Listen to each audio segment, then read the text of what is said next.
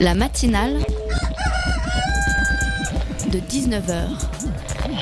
Et bah, c'est une émission qui parle de société, de politique, euh, Culture alternative. On va aussi parler de sport, euh, de gens dans la rue. et l'actualité en règle générale. On va peut-être parler des corbeilles à linge pas en osier d'Auvergne. voilà, il y aura, il y aura des invités. Sociologues, des invités chercheurs. Les invités ne diront que des choses intelligentes. Ça va peut-être s'étriper un peu de temps en temps, mais La matinale de 19h, du lundi au jeudi jusqu'à 20h sur Radio Campus Paris. Allez, allez, on y est presque, hein, plus que quelques heures avant Noël. Le, sapin est installé en studio et chez vous aussi, j'espère.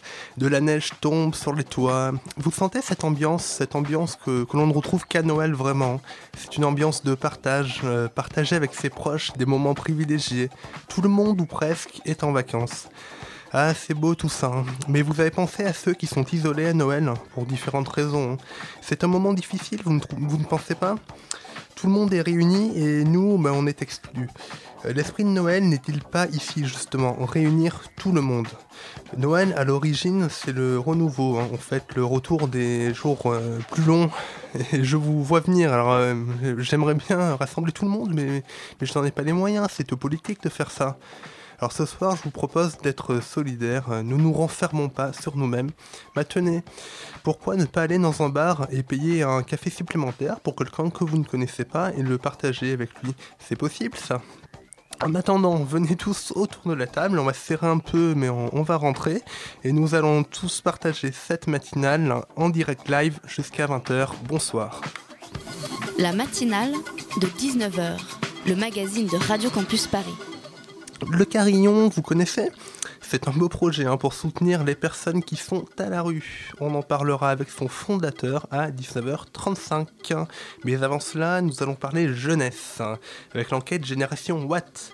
La grande enquête qui dresse le portrait des jeunes d'aujourd'hui et dont les résultats sont parus le 16 décembre dernier. Le problème avec la jeunesse, c'est que quand on l'invite, elle ne vient pas toute seule. Il y a les pubères, les ados, les jeunes adultes, il y a les filles, il y a les garçons.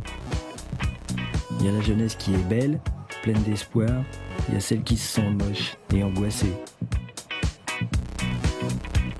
Il y a celle qui réussit tout, il y a celle qui rate tout. Il y a les riches, il y a les pauvres, il y a les sages, il y a les dingues.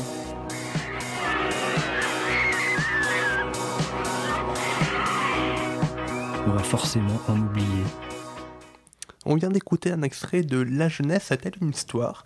Documentaire euh, diffusé sur Arte en 2013. Alors la jeunesse est-elle heureuse? C'est une vaste question. Une enquête de Génération Watt, dont le résultat est paru la semaine dernière, nous dit que non, elle serait pessimiste. Pour en parler, nous recevons Anne Muxen qui a analysé les résultats de cette enquête. Bonsoir Anne. Bonsoir. Avec moi également Anna de la rédaction de Campus. Bonsoir Anna. Bonsoir. Alors pour commencer et situer un peu le contexte, euh, c'est quoi la jeunesse euh, aujourd'hui?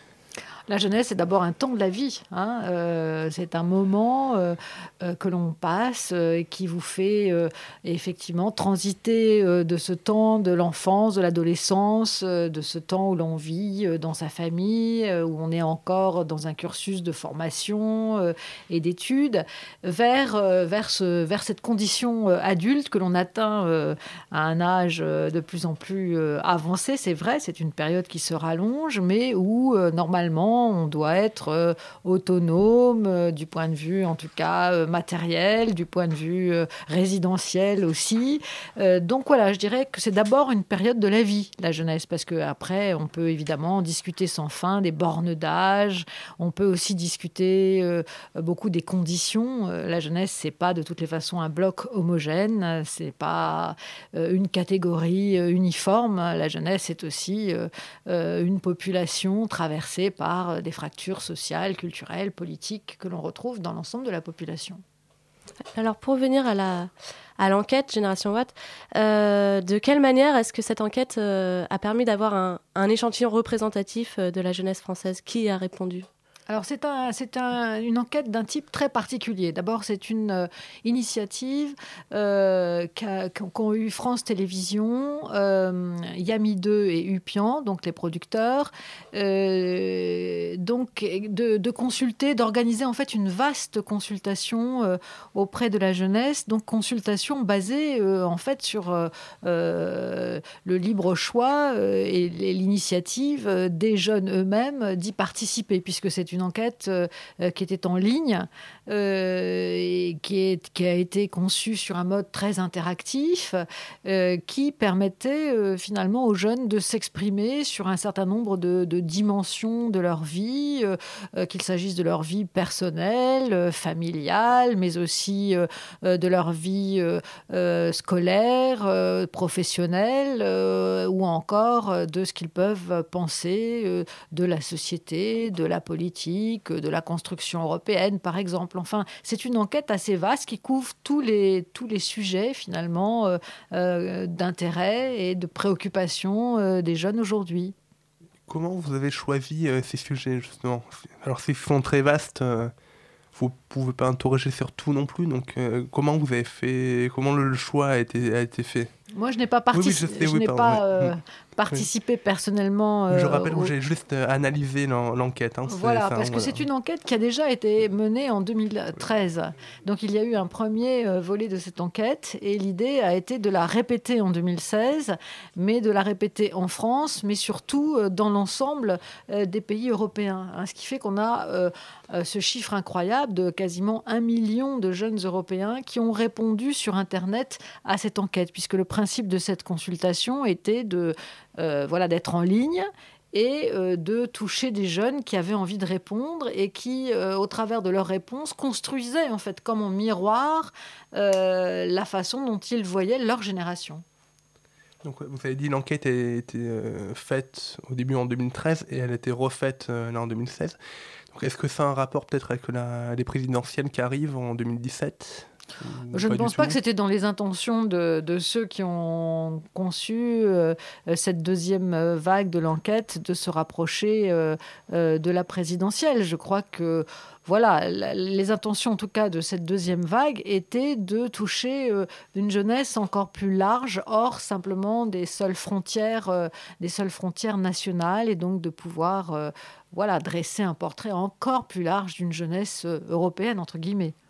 Oui, et alors, euh, comment vous, enfin, pour revenir à, vous et à votre travail, euh, comment avez-vous fait pour procéder à, l'analyse de, ces résultats qui, parce que, comme vous nous l'avez expliqué tout à l'heure, ça, ça va, enfin, c'est sur l'Europe, c'est à la fois sur, euh, sur l'emploi, sur, euh, sur vraiment des choses très variées.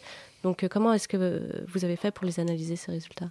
Alors d'abord, on a, on a analysé euh, ces résultats en prenant un sous-échantillon hein, euh, qui est, lui, représentatif de euh, la catégorie euh, euh des jeunes entre 18 et 35 ans, représentatif euh, donc de ce que les jeunes de 18 à 35 ans sont dans la population française. Donc on a extrait de euh, cette consultation beaucoup plus large, euh, 20 000, euh, 20 000 réponses, 20 000 euh, jeunes euh, qui sont pour le coup représentatifs hein, de, de, de, la jeunesse en France. À partir de là, eh bien, j'ai essayé de dresser un portrait euh, social, euh, politique, euh, culturel des jeunes dans toutes ces dimensions. C'est vrai que, ce que j'ai évidemment tout, tout regardé et on va peut-être voir avec vous, décliner avec vous certains, certains aspects. Évidemment, je ne peux pas en une seule phrase les dire tous, mais il y a, c'est une enquête très riche qui, qui donne à voir la façon dont les, jeunes appréhendent, les jeunes français appréhendent euh, bon nombre de, problèmes qui sont les leurs, ou de problèmes plus larges qui, concernent la société, voire le monde dans lequel euh, ils évoluent. Et au-delà de cette enquête, euh, est-ce que vous avez rencontré des jeunes de visu?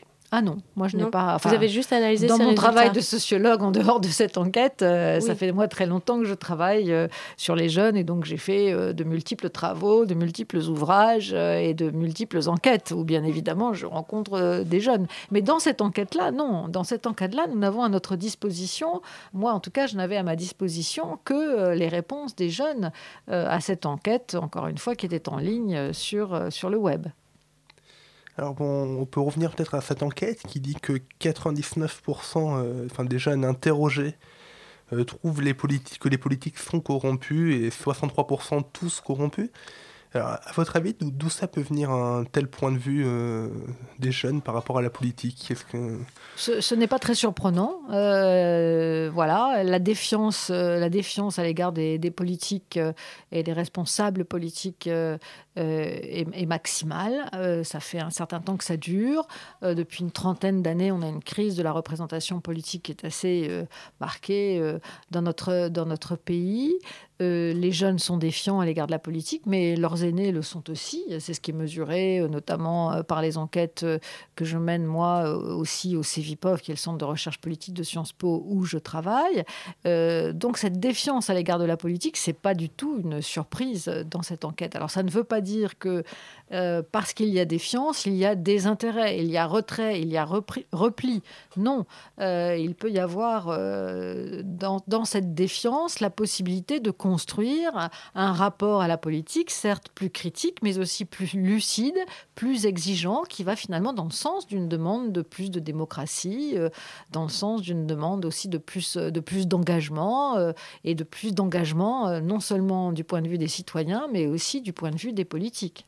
Oui, on peut avoir l'impression que les jeunes sont mis à, mis à part des décisions à l'échelle politique. Enfin, je prends par exemple, on a toujours les mouvements de jeunesse et les partis politiques. On a toujours, euh, par exemple, euh, je pense à la COP, la COP 21, COP 22, où on a la conférence inter- internationale pour les climats avec euh, les politiques. Et il y a la COI, la COP des jeunes, où euh, on voit que, enfin, il y a les jeunes d'un côté et euh, les entre guillemets plus vieux de l'autre et euh, est-ce que c'est vraiment le, cas que, ces jeunes euh, sont mis à part des décisions de politique? En tout cas, les jeunes ressentent, euh, euh, cette coupure. hein. Euh, ils disent très souvent qu'on ne vient pas les consulter, qu'on ne leur demande pas leur avis, qu'ils ne sont pas entendus. Ils se considèrent un peu comme une génération sacrifiée, perdue, peu prise en compte. Et il est vrai que dans notre pays, au niveau des institutions, bon, ben, c'est vrai qu'on a une classe politique vieillissante, dans laquelle effectivement les jeunes sont très peu inclus. Euh, Il y a peu de, jeunes qui siègent euh, dans euh, les assemblées euh, de la République, euh, qu'il s'agisse de l'Assemblée nationale, euh, du Sénat, euh, euh, ou encore euh, même des conseils euh, municipaux ou territoriaux. Euh, donc on voit bien qu'il y a là euh, sans doute une aspiration euh, de la jeunesse d'être davantage, euh, davantage représentée et aussi davantage, euh, davantage entendue. C'est vrai. Être davantage représenté, et donc un autre, euh, une autre partie du sondage dit que 62% se déclarent prêts à pouvoir participer euh, demain ou dans les prochains mois à un grand mouvement de révolte. Donc ça, ça indique aussi qu'il y a une, volonté de, de changer l'action politique euh, actuelle. Oui, alors il y a, effectivement un, potentiel de, protestation euh, très important. Ça ne veut pas dire que euh, effectivement les deux tiers des jeunes vont descendre dans la rue, euh, faire des barricades et participer à une révolte, mais ça veut dire qu'en tout cas il y a un très fort mécontentement, une très forte insatisfaction qui peut déboucher sur des comportements protestataires dans la rue bien sûr, mais aussi dans les urnes. hein. On peut aussi voter pour des partis euh, protestataires euh, et donc exprimer euh, ce, sentiment de, révolte aussi par la voie, la voie du vote.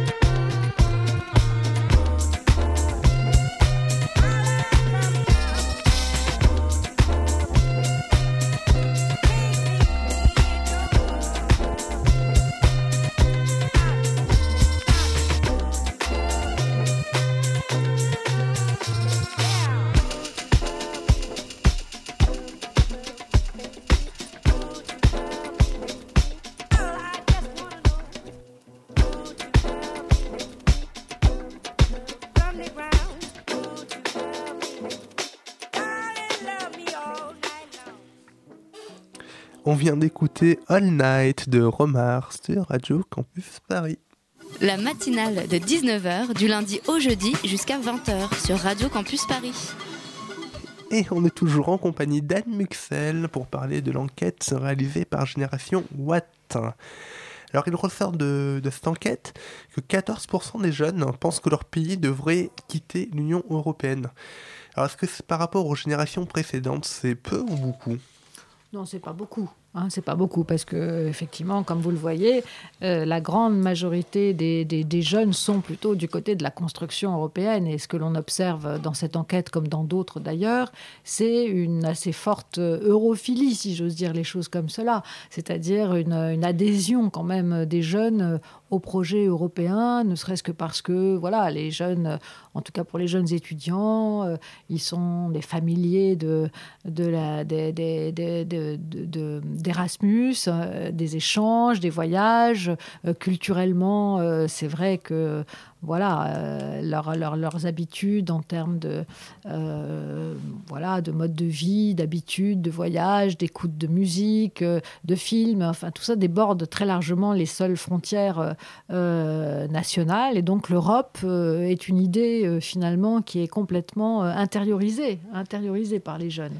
Alors, ça ne veut pas dire que parce qu'ils ont cette, euh, euh, disposition à considérer que l'Europe euh, finalement existe, va de soi, pour autant, voilà, l'Europe politique et reste un problème. C'est-à-dire que les jeunes ont beau euh, adhérer au projet européen, à la construction européenne, pour autant ils ne se saisissent pas des élections, par exemple des élections européennes, pour voter, pour euh, s'exprimer, pour construire euh, une Europe politique. Donc ça, c'est un hiatus qui est intéressant et qui interroge. Anna, tu avais une question? Oui, alors peut-on y voir par là aussi la preuve qu'ils ont intégré l'idée de citoyenneté européenne? Bah, ils l'ont intégré, mais ça ne débouche pas sur euh, une mise en pratique. C'est-à-dire que voilà, c'est une citoyenneté européenne. S'ils l'ont intégrée, elle, reste silencieuse. C'est-à-dire qu'ils ne s'expriment pas pour euh, désigner euh, la représentation du Parlement européen. Ils ne se saisissent pas de ces élections européennes pour dire leurs mots, pour, pour dire quelles sont plutôt les, les, les couleurs politiques qu'ils voudraient voir portées au Parlement européen. Donc, il y a là euh, probablement euh, un déficit, hein, euh, un déficit de, savoir, de connaissances déjà. Les institutions européennes paraissent assez abstraites, assez lointaines, alors même que l'Europe est très familière pour les jeunes. Donc là, je pense qu'il y a beaucoup d'actions à mener, beaucoup de travail à faire et beaucoup de pédagogie à faire de la part des politiques d'ailleurs eux-mêmes, des partis politiques, des institutions européennes pour euh, rapprocher hein, finalement euh, toutes ces institutions des, voilà, de, de, la vie concrète des jeunes et de, la, de leur possibilité de, s'y exprimer, de faire entendre leur, euh, leur voix, leurs projets. Est-ce que les jeunes ont toujours eu des positions plus ouvertes sur l'Europe, la politique, l'emploi, ou est-ce que c'est spécifique à cette génération, à la génération des 18-35 ans aujourd'hui? Euh, ils sont plutôt plus ouverts hein, par rapport à beaucoup de choses, plus, plus tolérants aussi par rapport à beaucoup de choses. Euh, les jeunes aujourd'hui, ils, attendent, ils évoluent dans un monde de toutes les façons qui d'ailleurs euh, déborde encore euh, le seul espace européen, dans un monde mondialisé, globalisé, où il y a quand même une, circulation à la fois des biens, des idées, des projets. Donc je crois que cette ouverture est commune hein, à l'ensemble de, la jeunesse. Malgré tout, comme je le disais euh, au début de cette émission, euh, la jeunesse, elle reste traversée par des fractures sociales, culturelles, politiques. Et donc, il y a aussi au sein, au sein de la jeunesse euh, certains, certaines adhésions à des idées plus protectionnistes, de, repli identitaire, de fermeture des frontières. Il ne faut pas non plus se cacher qu'il y a aussi une partie de la, de la jeunesse, certes minoritaire, mais une partie de la jeunesse qui peut aussi vouloir euh, adhérer à cette idée du, du, protectionnisme et du repli. Mais cette idée euh, de la jeunesse, enfin, donc un petit peu pessimiste euh, sur l'Europe, c'est ce qui n'aime pas, c'est quand même pas nouveau. Même dans l'histoire, on a eu plusieurs exemples. Est-ce, est qu'il y a quelque chose qui change avec cette génération? Est-ce qu'il y a quelque chose de particulier en plus? Bah, Dans cette génération, on voit euh, s'exprimer un certain nombre de phénomènes, d'attitudes que l'on peut observer euh, à l'échelle européenne. La montée des populismes, la montée des extrémismes, voilà, on, la, on la, voit à l'œuvre euh, en Italie, on la voit à l'œuvre dans beaucoup de pays scandinaves, on la voit à l'œuvre dans les pays d'Europe orientale. Donc, on voit bien là que, certes, la jeunesse est plutôt bien disposée à l'égard de l'Europe, mais il y a aussi une, jeunesse qui est travaillée par, euh, par les nationalismes, par la montée des particularismes, par, euh, par une euh, tentation protectionniste, protectionniste. Et donc l'euroscepticisme, voire les attitudes hostiles à l'Europe, s'exprime, encore une fois, pas dans la majorité de la jeunesse, mais euh, s'exprime de façon plus affirmée, par exemple, qu'il y a quelques années. Dans un article du Monde sur l'enquête Génération Watt, il expliquait que, euh, je cite, le pessimisme des jeunes est, relativisé par leur capacité personnelle à s'en sortir. Est-ce que cela ne marque pas une forme de repli sur soi? Je ne pense pas que ce soit du, repli. Je crois que au contraire, c'est l'expression d'une forme de comment dire de, débrouillardise à la fois et, du fait que euh, oui, il faut compter sur soi pour mettre en place son projet euh, personnel de vie. Ça ne veut pas dire pour autant qu'on est individualiste.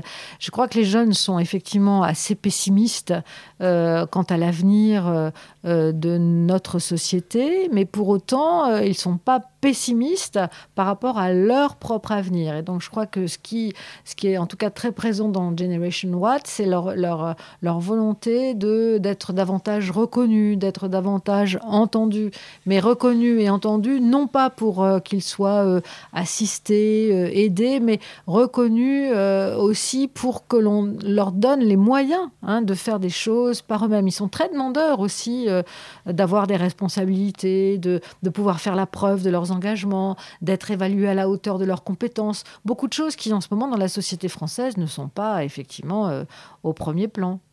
Et lorsque l'on demande aux jeunes quel mot qualifie le mieux leur génération, c'est perdu qui revient, qui revient le plus souvent. Ce qui reste euh, quand même un peu d'espoir euh, chez les jeunes aujourd'hui. Oui, il y a de l'espoir parce que les jeunes, par exemple, s'engagent, ont envie de s'engager. ce qui est assez fort dans cette enquête, c'est de voir que, par exemple, une grande majorité d'entre eux demandent l'instauration d'un service civil obligatoire, par exemple. On voit aussi euh, revenir euh, des demandes pour un service euh, militaire obligatoire. il y a de la bon, il y a des jeunes qui font du bénévolat. Il y a en tout cas une volonté de la part des jeunes d'être considérés à partir de leur utilité sociale, aussi de ce qu'ils peuvent faire pour la société. Or, la société ne leur demande finalement pas assez peut-être rien. Et donc, euh, donc là, on voit bien que c'est quelque chose qui ne correspond pas à, ce, à, la façon dont ils, eux, se, se, considèrent, se perçoivent. Ils ont envie, au contraire, qu'on puisse compter sur eux qu'ils soient reconnus dans leur utilité sociale. Ça, je crois que c'est quelque chose de très important qui se dégage de leur portrait. Oui, pourtant, euh, le, service, enfin, vous venez de parler du service militaire. Euh, est-ce que c'est vraiment une. Enfin, pour moi, c'est plutôt un, retour en arrière. Euh, et là, vous en parlez comme si c'était une avancée. Je ne pense pas que ce soit forcément, c'est ni une avancée ni un retour en arrière. Je pense que c'est aussi une, réponse, euh, une demande qui s'ouvre et qui euh, s'inscrit dans un contexte voilà, assez problématique. La France a vécu plusieurs attentats cette année. suite aux attentats d'ailleurs, on a vu une recrudescence, par exemple, des jeunes qui voulaient s'engager hein, dans, les armées voilà, il y a, euh, c'est un contexte particulier. Ce que ça, traduit surtout, c'est à la fois une volonté d'engagement, une volonté de se mettre au service d'une cause plus large que la sienne, donc de défendre son pays, de faire quelque chose pour euh, son pays, mais probablement aussi ça traduit euh, la volonté de, de vivre à un moment de ce temps qui s'est plutôt allongé, de ce temps de la jeunesse, un moment de, de confrontation entre des segments de la jeunesse qui autrement ne se voient pas, sont très séparés. Donc c'est vrai que cette tentation hein, de ces moments collectifs, euh, de ces expériences de vie collectives, que ce soit dans les armées ou ailleurs, surtout au travers de ce service civil, hein, c'est encore autre chose. C'est peut-être une demande de, voilà, de vivre et de faire des choses et de partager des choses ensemble. Eh bien, on va finir sur ces belles, euh, belles paroles. Et puis, merci euh, Anne Muxen d'avoir été avec nous ce soir pour nous donner votre point de vue sur l'enquête Génération Watt.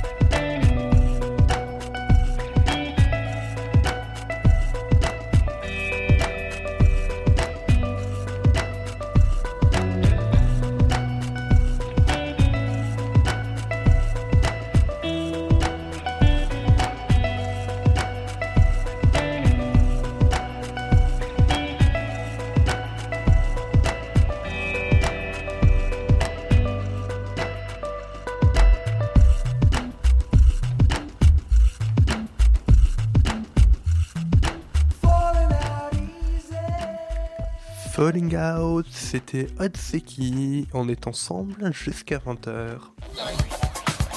La matinale de 19h. Le magazine de Radio Campus Paris. Du lundi au jeudi jusqu'à 20h. Un musée dédié à l'histoire du parfum a ouvert ses portes aujourd'hui à Paris. Priscilla Dubois s'est rendue sur place et a pu interviewer Sandra Armstrong, la directrice du musée. Le musée du parfum vient d'ouvrir ses portes pour le plus grand plaisir des Parisiens. Ce musée propose un voyage olfactif historique des senteurs allant de l'Égypte antique à aujourd'hui. À quand remonte le premier parfum de l'humanité? Comment constituer ou reconstituer un parfum? Autant de questions auxquelles Sandra Armstrong, directrice du Grand Musée du Parfum, s'efforce de répondre. Nous avons voulu effectivement euh, que toutes les parties du musée, les trois séquences principales, que ce soit l'histoire, l'immersion sensorielle et l'étage qui est dédié à l'art du parfumeur, soient sensorielles. Donc, grâce à la maison de composition de parfums IFF et leurs parfumeurs, Dominique Ropion, Nicolas Beaulieu, Jean-Christophe Hérault, Anne Flippo, nous sommes repartis soit à partir de formules d'archives pour faire sentir aux visiteurs le kifi, premier parfum que les Égyptiens brûlaient 1500 ans avant Jésus-Christ pour honorer leur dieu, ou faire sentir dans les étages de l'histoire des matières premières emblématiques de ces époques, comme la myrrhe, le liban ou le musc tonquin. Après, dans le jardin des senteurs, où on est plongé dans une balade imaginaire évocatrice d'odeurs du quotidien, vous prendrez plaisir à découvrir des odeurs comme le bord de mer, le rhum, le chocolat, le poivre, la cannelle, l'absinthe. Vous l'avez dit, le kifi est le premier parfum datant de l'Antiquité. Mais alors, comment avez-vous réussi à reconstituer ces saveurs? Alors le kifi est très intéressant parce qu'il s'appelait le parfum deux fois bon. Pourquoi deux fois bon? Et d'un, parce qu'en le brûlant, on honorait ses dieux. Et deux fois bon, parce qu'il était aussi très bon pour les Égyptiens dans leur rituel quotidien. Le kifi, on a pu le reconstituer grâce au talent de Dominique Ropion, parfumeur d'IFF, mais grâce aussi au fait que sa formule est écrite en hiéroglyphes dans un tombeau de pharaon. Quel était le composant le plus utilisé autrefois et qu'en est-il aujourd'hui? Alors, autrefois, on va faire une transition entre l'Égypte ancienne et l'époque médiévale. À l'époque médiévale, la croyance était que le parfum était un remède. Il avait des vertus curatives et protectives, notamment contre les épidémies comme la peste. Et certaines matières premières, toutes simples, comme la lavande et le romarin, étaient extrêmement utilisées. On pouvait les macérer ou les distiller. Et on s'en aspergeait et on en buvait même. Ce qui a donné nom, euh, au fur et à mesure des siècles, à la célèbre Haute Cologne en 1695. Et Napoléon buvait l'eau de Cologne sur son cheval de bataille pour le revigorer, grâce à ses effets également antiseptiques.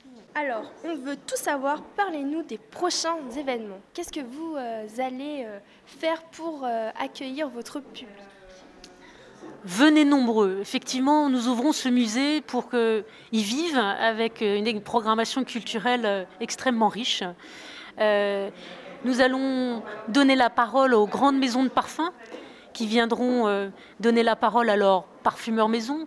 Nous allons organiser des dédicaces de livres, des ateliers pédagogiques pour les passionnés ou les novices qui veulent découvrir euh, comment se fait un, accord olfactif. Donc ce musée fait 1400 mètres carrés, mais le parcours permanent n'en occupe que 900 mètres carrés. Il reste beaucoup, beaucoup d'espace pour faire en sorte que ce musée ait une programmation culturelle très riche et très accueillante. Eh bien voilà un bon plan pour vos vacances de Noël. Allez visiter le musée du parfum. Merci à toi Priscilla pour ce reportage. La matinale de 19h. Un carillon, c'est un instrument de musique composé de cloches, accordées à des fréquences différentes et émettant chacune leur son propre. Un carillon représente donc à la fois la différence entre différence de taille et de son entre les cloches et l'harmonie avec la mélodie tirée de l'utilisation de l'instrument. Carillon, c'est aussi un projet solidaire qui s'appuie sur les particuliers et commerçants d'un quartier afin de soutenir les personnes à la rue. Louis-Xavier Leca, son fondateur, vient de rentrer dans le studio pour nous en parler. Bonsoir. Bonsoir. Margot de la rédaction est aussi en notre compagnie. Bonsoir Margot. Bonsoir. Alors Louis Xavier, comment avez-vous conçu euh, le réseau de, Carillon? Alors le Carillon, c'est parti euh, d'un constat très simple. Euh, c'est qu'en tant que citoyen, je me sentais totalement impuissant quand je croisais des sans-abri. donc la conception du carillon, ça a été autour en fait de, des capacités des citoyens. C'est-à-dire que j'ai essayé de créer un projet qui permet aux citoyens de s'impliquer très très simplement dans son quotidien pour aider les plus précaires. D'accord, et où est-ce qu'on peut vous trouver alors? Alors aujourd'hui on couvre la moitié de Paris, on est sur 10 arrondissements, on a un réseau de plus de 200 commerçants. Euh, donc voilà, comme on a un réseau, on peut nous trouver euh, chez tous nos commerçants évidemment. Euh, après, on a aussi des locaux. On a des locaux aujourd'hui au Grand Voisin où on accueille un certain nombre de monde, dont des personnes en situation de précarité. On est aujourd'hui visible dans le guide Paris Solidarité qui est remis évidemment aux sans-abri, qui est un peu la Bible pour se repérer et trouver des petits services. D'accord, ça, vous aide à rentrer en contact avec les personnes à la rue en gros oui, alors après, on travaille avec des partenaires de terrain. C'est-à-dire que nous, notre réseau, euh, en fait, il est constitué de commerçants qui offrent plein de petits services qu'on met dans des annuaires. Et ces annuaires sont donnés à des partenaires, des maraudes, euh, des centres d'hébergement d'urgence, euh, qui évidemment diffusent ça à leurs bénéficiaires. Voilà, hein, vous proposez de nombreux petits services simples mais très très utiles pour les personnes vivant dans la rue, comme par exemple, hein, parmi de nombreux autres, bénéficier d'une baguette offerte par un commerçant. Alors comment vous trouvez les, commerçants euh, qui veulent bien collaborer? Alors on part avec nos petites pattes, euh, on, fait, on fait toutes les rues de Paris, euh, on va voir les commerçants un à un euh, et on leur propose notre liste. Alors en effet il y a la baguette, hein, mais il y a surtout un certain nombre de petits services, hein, accès de toilettes, recharger son téléphone, des choses très importantes quand on vit à la rue. très important, mais enfin, très simple à réaliser en tant que tel. Est-ce que c'est difficile de trouver des commerçants qui sont d'accord pour faire ça? Alors finalement non, on a été nous-mêmes très étonnés. Je pense qu'on voulait casser les clichés sur les sans-abri, on en a cassé aussi sur les commerçants. Aujourd'hui on a un commerçant sur quatre qui accepte de rentrer dans le réseau. Alors je dis pas que c'était le cas au début, euh, mais voilà, avec la force du réseau, en montrant qu'on a des résultats, que c'est très simple d'aider et surtout que ça rend heureux, je crois que voilà, les commerçants maintenant sont très à l'écoute. Donc il y a un ressenti des commerçants qui est plutôt positif, ils n'ont pas peur de décrédibiliser leur boutique. Euh. Alors nous, notre euh, proposition de valeur, c'est plutôt l'inverse. C'est-à-dire qu'on les commerçants, on leur dit, euh, si on vous labellise, si vous rentrez dans le réseau, un, vous n'allez pas perdre de la clientèle, mais vous allez peut-être même en gagner. Euh, je pense qu'aujourd'hui, les consommateurs sont très sensibles à l'engagement de leurs commerçants, à l'engagement des marques. Et voilà, la labellisation autour d'une bienveillance très locale, je pense que ça touche tout le monde, même les consommateurs. D'accord. Et comment les personnes à la rue peuvent accéder à ces services? Alors, euh, c'est des services qui sont offerts à tout le monde de manière inconditionnelle, euh, mais qui sont même offerts à vous. Hein.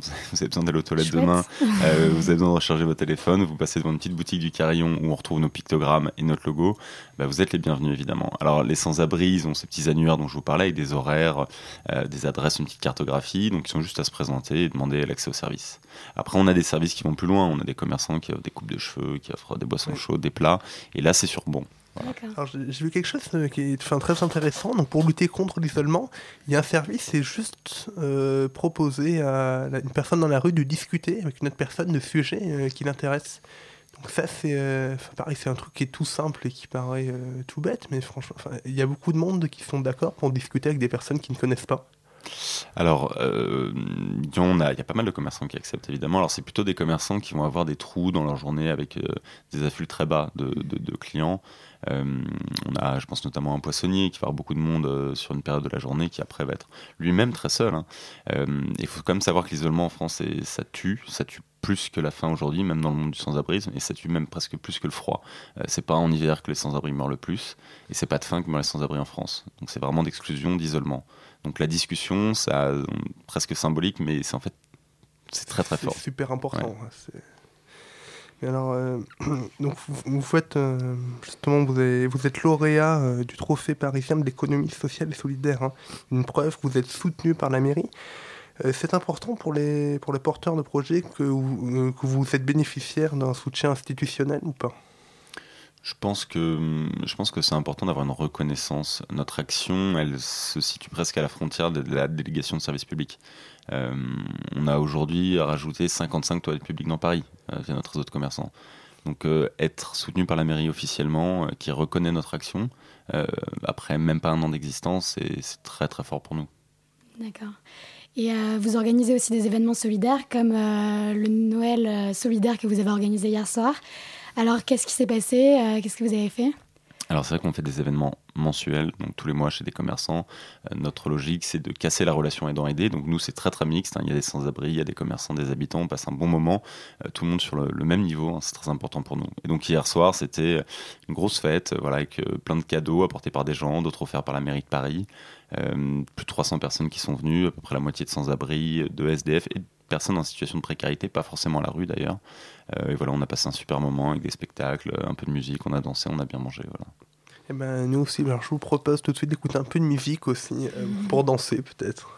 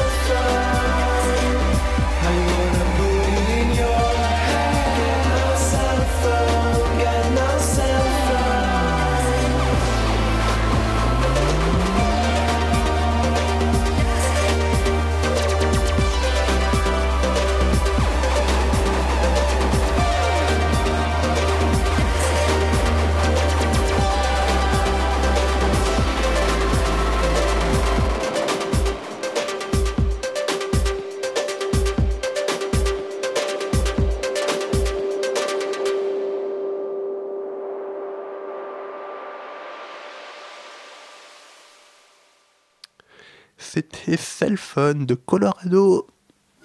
La matinale de 19h sur Radio Campus Paris. Et toujours en compagnie de Louis-Xavier Leca, donc pour parler de Carillon. Alors, on a parlé des commerçants avant la pause, hein, mais on peut vous, vous rejoindre aussi en tant que particulier. Alors, comment ça se passe? Alors, en effet, on propose un modèle d'engagement particulier, un modèle d'engagement très très simple aussi, hein, comme pour les commerçants. Euh, donc, en gros, on vous propose d'adhérer à l'association à prix libre. C'est à partir d'un euro l'année. Vous recevez une super carte de membre qui fait que vous êtes carillonneur. Vous mettez en musique le carillon dans votre quartier. Et là, on a des commerçants qui font des petits défis. C'est-à-dire vous consommez tout simplement pour vous un menu ou plus de 5 euros, plus de 10 euros. Et vous allez ressortir avec des bons. Des bons pour une boisson chaude, pour un plat que va vous offrir le commerçant. Et votre défi, justement, c'est d'aller l'offrir à une personne à la rue. Donc, tout simplement, voilà, en consommant, euh, vous allez pouvoir euh, agir, aider des personnes. Alors, à propos de ces défis, justement, euh, est-ce que les, commerçants sont enfin, vraiment désintéressés Parce que ça va quand même leur apporter quelque chose, le, défi, ça va peut-être nous inciter à consommer un petit peu plus chez eux pour pouvoir arriver à ce... Parce que les prix des défis ne sont pas forcément très bas.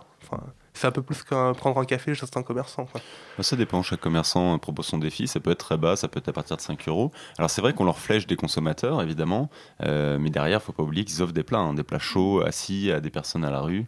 Euh, c'est quand même un vrai engagement. Donc évidemment qu'on est dans un modèle gagnant-gagnant, au même titre que notre labellisation euh, est faite pour les mettre en avant, mais je pense que c'est pas du tout malsain, au contraire. Alors votre, euh, donc le Carillon euh, organise régulièrement des soupes impopulaires. Donc je crois que la prochaine sera le 12 janvier dans le 12e arrondissement. Alors c'est quoi le principe de ces soupes impopulaires? Comme, comme, je vous l'avais dit, notre esprit, c'est un peu d'inverser euh, tout ce qui se fait aujourd'hui, surtout les relations aidant-aidés. Euh, nous, on veut montrer que les sans-abri, ça peut être des personnes aussi, pas forcément la personne qui salit votre rue, mais une personne qui peut être utile, utile à la société. Donc là, le concept, c'est qu'on part avec des sans-abri, on récupère des invendus alimentaires euh, auprès de commerçants du réseau, on prépare une soupe tous ensemble, et les sans-abri les offrent gratuitement aux, passants.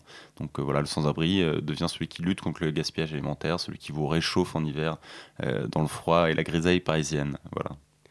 Donc ça permet de rapprocher aussi peut-être euh, et d'améliorer notre relation avec les sans-abri. Bon, on en voit, on en beaucoup, mais je, vois très rarement des personnes qui vont vers les sans-abri, leur parler, leur offrir quelque chose à manger, euh, et même à quelques jours de Noël. On pourrait se dire ça pourrait être bien. Je pense que c'est pas des mauvaises intentions. Je pense qu'on c'est pas des rejets actifs. On se met tous des œillères malheureusement parce que la précarité est beaucoup trop grosse aujourd'hui. On, on, croise 20 à 30 personnes par jour, en tout cas à Paris. Euh, donc évidemment, le but c'est de rapprocher ces personnes, c'est de montrer que bah, tous les clichés qu'on peut avoir euh, sur l'archétype euh, justement du sans-abri ou du clochard, bah, c'est pas forcément ça. Que voilà, il y a autant de profils à la rue que, que, de personnes en fait. Et on a vu aussi que votre signalétique, elle était accessible pour tous. Donc, on a des traductions sur le site internet, on a des pictogrammes.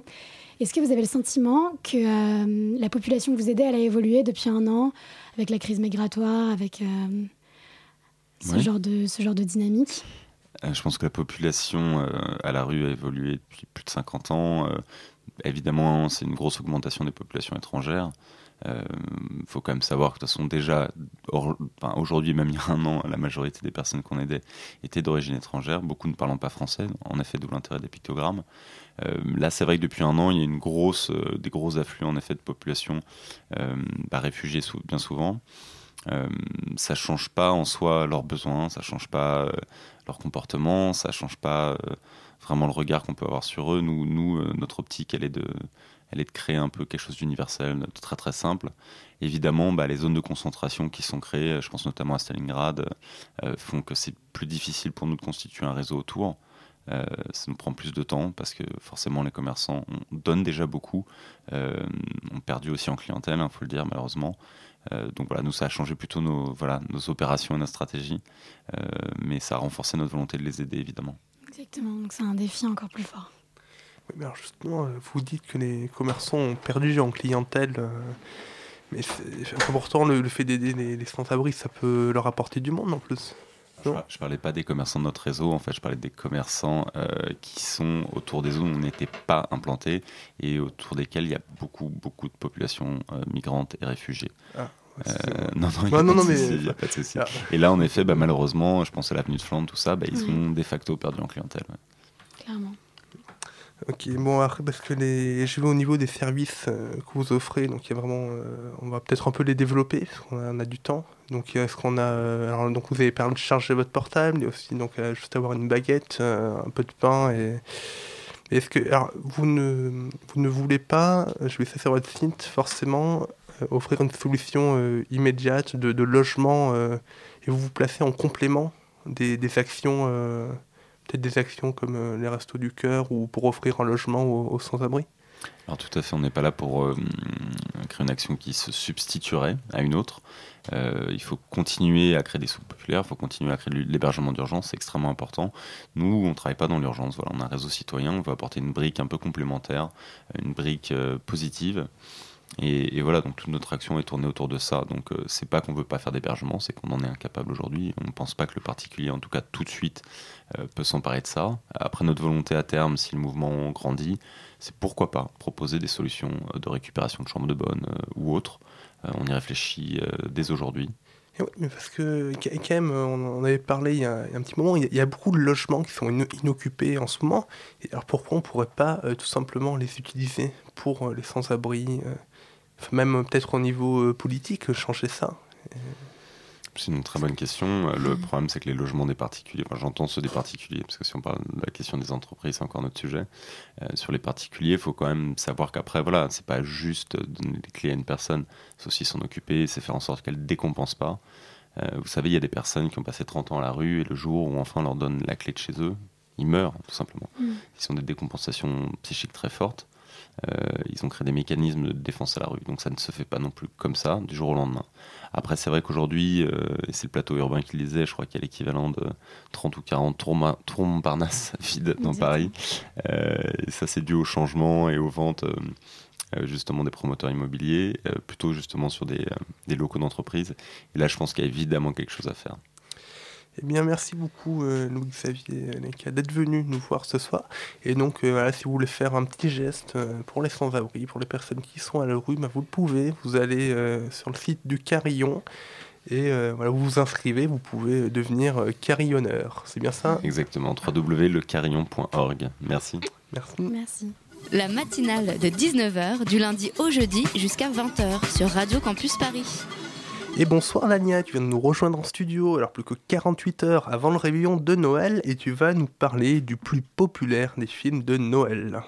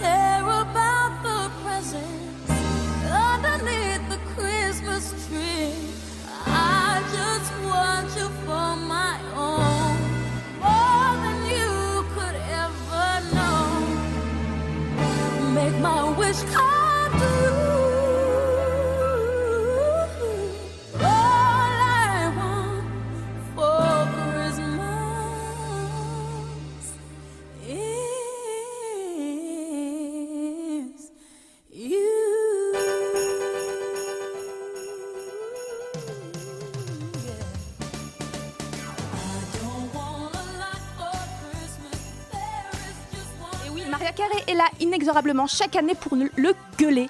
Noël, c'est avant tout et surtout la célébration de l'amour. Faites les cadeaux et la bonne bouffe. Nous, on veut des bisous dans le cou, des câlins sous la couette et des mots doux pour se réchauffer.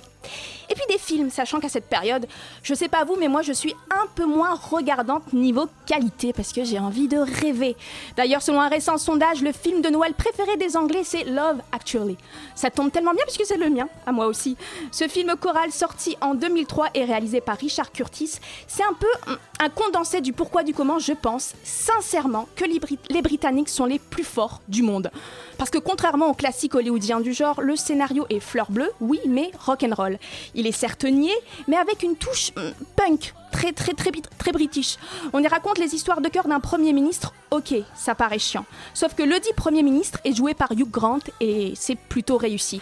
Love Actually, c'est clairement le seul conte de Noël interdit au moins de 10 ans parce que dedans il y a des scènes de cul tirées d'un porno. Et ouais, je vous laisse, je vous laisse, je vous laisserai regarder.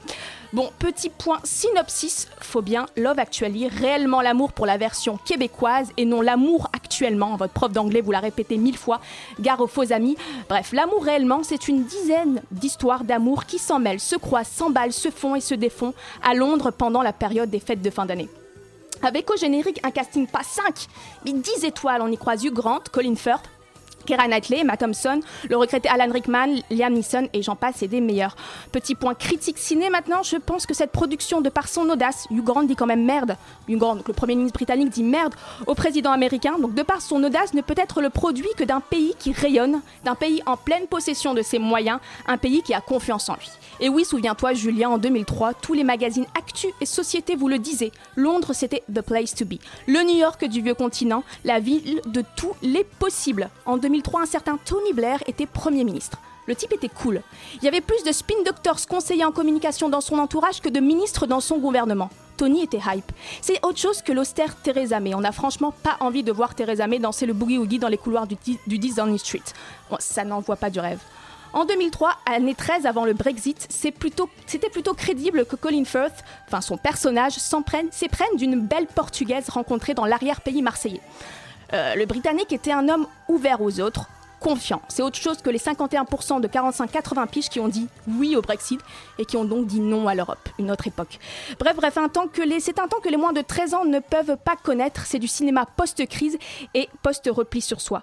Cependant, Julien, la popularité de ce chef-d'œuvre, et je vais terminer par là parce qu'on a bientôt plus, de temps, du 7e art ne doit pas nous empêcher de garder notre esprit critique. Non, non, c'est d'ailleurs ce que fait le journaliste Toby Moses dans les colonnes du Guardian, grand journal de centre-gauche britannique. Il pousse même le vie jusqu'à renommer le film Patriarchy Act Le patriarcat vraiment. Selon lui, les histoires d'amour de Love Actually sont l'illustration d'une société dominée par les hommes blancs, riches, et euh, c'est vrai qu'on n'y voit pas trop de gens de couleur et de prolo, ce qui n'est pas, ce qui n'est pour Tommy, Toby Moses, pardon, pas représentatif de ce que devrait être l'amour actually. Merci Dania de nous avoir euh, amené un peu d'ambiance euh, de Noël. Alors la, la matinale touche déjà à sa fin et merci à toute l'équipe euh, de ce soir, donc Anna, Marco pour les interviews, Priscilla pour le reportage, Hugo à la réalisation, Dania donc euh, pour la chronique. Les symboliques de la mort de Judas et les représentations de sa mort au Moyen Âge. En voilà un beau sujet. Hein. Et ben, c'est dans quelques secondes hein, avec Dessine-moi un mouton. Le temps pour moi de vous rappeler que le podcast de cette matinale sera disponible dans quelques minutes sur notre site internet radiocampusparis.org, rubrique la matinale de 19h. Si vous n'êtes pas fan de podcast, vous pourrez retrouver cette émission demain à 13h. Allez, il me reste encore 8 secondes pour vous souhaiter un joyeux Noël de, de- de la part de toute l'équipe de la matinale et on revient sur les ondes le 3 janvier en direct. Éteins la télé maintenant Il est 20h. Radio Campus Paris.